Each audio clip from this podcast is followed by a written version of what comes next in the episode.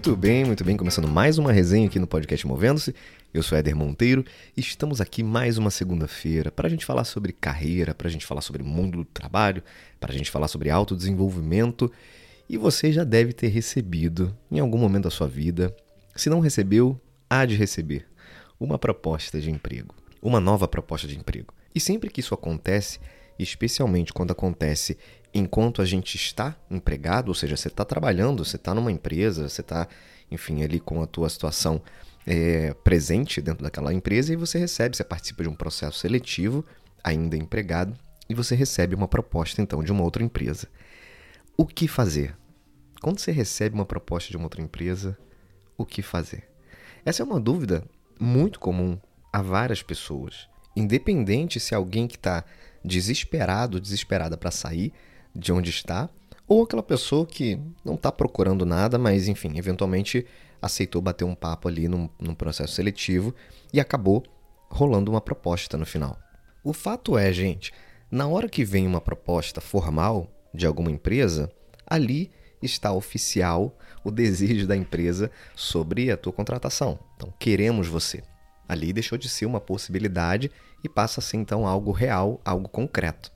Nesse momento em que a gente recebe uma proposta oficial, formal de uma empresa, a gente precisa tomar uma decisão.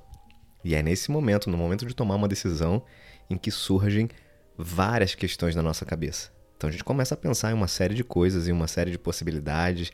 Vai dar certo ou não vai? Será que eu topo ou não topo? Tem o frio na barriga naturalmente que vai surgir, tem ansiedade e bate aquele medo. E por que, que normalmente bate esse medo, gente?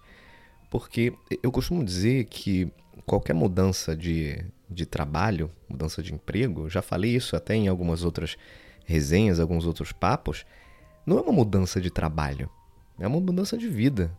O trabalho ele é parte fundamental, parte importante da nossa vida e consome grande parte dela, inclusive do ponto de vista de, de horas dedicadas, de tempo, de energia dedicada. Então, portanto, qualquer mudança que você faça de trabalho não é uma mudança simplesmente de trabalho, é uma mudança que você está fazendo na sua vida.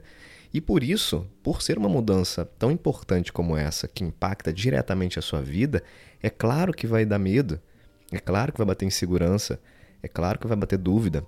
Isso é absolutamente comum. Se você está passando por isso, já passou, enfim, saiba que você não está sozinho, não está sozinha. Isso acontece com praticamente todo mundo, independente do nível onde essa pessoa esteja né? se é uma pessoa mais sênior, numa posição de liderança, se é uma pessoa ainda no início de carreira. É claro que o impacto da decisão ele vai mudando e varia de acordo com cada indivíduo, mas a, a sensação de insegurança, de ansiedade ali, ela acaba sendo muito comum a todas as pessoas. Tá bom, Éder, mas e aí? O que, que eu faço? Eu aceito a proposta ou não?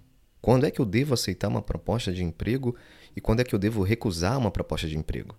É claro que isso aí é muito particular e vai depender do cenário de cada pessoa. O que eu costumo orientar, inclusive nos papos de mentoria que eu tenho, a gente discute sobre uma matriz de escolha. O que é uma matriz de escolha? É uma ferramenta super simples que te ajuda no processo decisório. Porque grande parte da incerteza, grande parte da dúvida, da ansiedade aparece muito em função da gente não ter clareza exatamente de quais são os pontos que a gente avalia para tomar uma decisão. Ou seja, eu preciso entender de forma clara, de forma transparente, aquilo que me move a tomar uma decisão em detrimento de outra decisão. Então, se eu quero aceitar uma proposta, se eu devo aceitar ou recusar uma proposta, isso minimamente precisa estar embasado em algumas questões que são muito particulares, são questões minhas, individuais, mas eu preciso ter um pouco mais de clareza sobre essas questões. Quando eu não tenho essa clareza, eu fico perdido, eu fico sem saber o que, que eu faço. Né? É, e aí a matriz de escolha ela ajuda muito nesse sentido. Como é que funciona essa matriz de escolha? Deixa eu contar para vocês aqui. Basicamente é o seguinte: para cada um de nós existem fatores né, que são fatores motivadores para a gente tomar determinadas decisões, seja de ficar em algum lugar, seja de mudar para algum lugar. Na verdade, esses fatores são aqueles que a gente considera importantes dentro de qualquer ambiente de trabalho. E aí eu sempre costumo sugerir que você liste que fatores são esses. Então, por exemplo, a estabilidade para mim é um fator. É, influência, autoridade dentro daquele cargo, novos desafios, números de pessoas no time, né, se eu estou numa posição de liderança, oportunidade de desenvolvimento é um fator importante. O orçamento gerido, de repente, eu vou assumir uma área que tem um determinado orçamento a ser gerido. Qualidade de vida, a proporção de qualidade de vida que aquela posição, aquela empresa me, me proporciona ou não.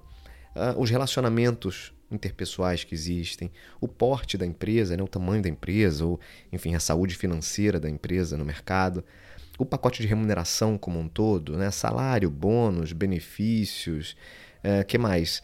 Uh, autonomia, nível de autonomia que eu tenho, que eu posso ter. Enfim, existem vários fatores que podem ser listados por você. Coloca num, numa planilha, né, lista aí é, vários desses fatores e depois você coloca peso a cada um deles. Ou seja, aqueles fatores que forem mais importantes para você, que você valoriza mais, eles precisam ter um peso maior. Então vamos supor que você defina aí pesos de 1 a 5, tá? Então, se a uh, qualidade de vida para você é algo muito valorizado, é muito importante para você, você vai colocar um peso 5. A uh, oportunidade de desenvolvimento, poxa, é algo para mim super importante, uh, mas acho que tá ali no, no, no peso 4 segurança e estabilidade. Ah, eu estou numa fase da minha vida que eu não estou tão preocupado com isso. Então eu coloco ali um peso, um peso 2 para esse fator. Assim por diante. Então você vai listando os seus fatores e vai colocando peso para cada um deles. Terminado isso, você vai colocar do lado né, desses, desses fatores, você vai colocar ali duas colunas. Uma na sua posição atual, na empresa atual onde você está, e uma outra coluna do lado na posição futura, na empresa que te fez a proposta. Né? Você vai colocar essas duas colunas. E aí você vai começar a pontuar para cada fator daquele importante, você vai começar a colocar uma pontuação. Então, por exemplo, quando você olha é, pacote de remuneração, você vai colocar lá na pontuação é, de 1 a 3, vamos, vamos colocar aqui de 1 a 3, onde 1 é algo que você percebe como, como baixo e 3 como alto. Então, se você olha a remuneração, por exemplo, na posição atual, você tem é, avalia como 2 e na posição futura como 3, porque você sabe já na oferta que você recebeu, você vai ter uma remuneração maior onde você está indo. É, qualidade de vida, por exemplo. Você está hoje numa empresa que é, talvez o deslocamento de, de trabalho, de, de a distância né, para você se deslocar para chegar na, no escritório, seja ali de 20 minutos. E a proposta que você recebeu é para uma empresa que você vai demorar pelo menos uma hora para chegar lá. Então, na hora que você começa a pontuar, por exemplo, qualidade de vida, você vai ter uma perda. Aí você coloca então qualidade de vida, você coloca uma nota é, maior na empresa onde você está e uma nota menor na empresa onde você vai, né? considerando aí essa nota de 1 a 3 que eu, que eu sugeri. E isso vai ser multiplicado pelo peso. Então você abre depois duas outras colunas né, para a posição atual, empresa atual e empresa futura, e aí você faz a multiplicação né, de acordo com a pontuação que você deu, vezes o peso que está lá na, na, no fator importante.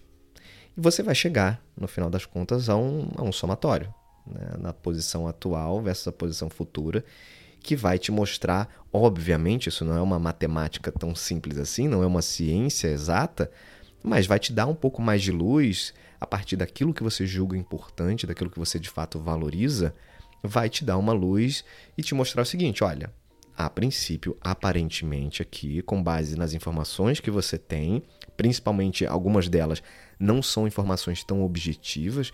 Por exemplo, quando você pensa em autonomia ou quando você pensa em novos desafios, né, como fatores importantes, você acredita sim que você terá isso dentro da nova uh, proposta, porque foi isso que você conseguiu pescar ali, que você conseguiu absorver dentro daquele processo seletivo, a partir das perguntas que você fez, inclusive. Mas claro que muita coisa a gente só consegue dimensionar, a gente só consegue saber na prática quando a gente está lá trabalhando efetivamente naquele local. Mas supondo que você tenha aí já uma referência, né, a partir da, daquilo que você observou no processo seletivo, ou eventualmente até de conversas que você teve com colegas que já trabalharam ou trabalham nessa empresa que te fez a proposta, que portanto vão também ser capazes de te dar um pouco mais de de input, de informação sobre a cultura daquela empresa, sobre o estilo de trabalho daquela empresa, até mesmo sobre o gestor daquela vaga, né, que vai ser o seu, seu novo gestor, a sua nova gestora. Isso tudo são informações que você vai colocando aí também nessa tua análise do processo decisório. Então, gente, é, essa é uma forma que eu costumo sugerir para que haja um pouco mais de clareza e você tente fazer a tua a escolha, tomar a tua decisão com base em uma metodologia, com base em algo um pouco mais concreto, porque isso, inclusive, vai reduzir um pouco a tua ansiedade e vai reduzir aquele medo de, putz, será que eu estou tomando a decisão certa? Será que eu estou tomando a decisão errada?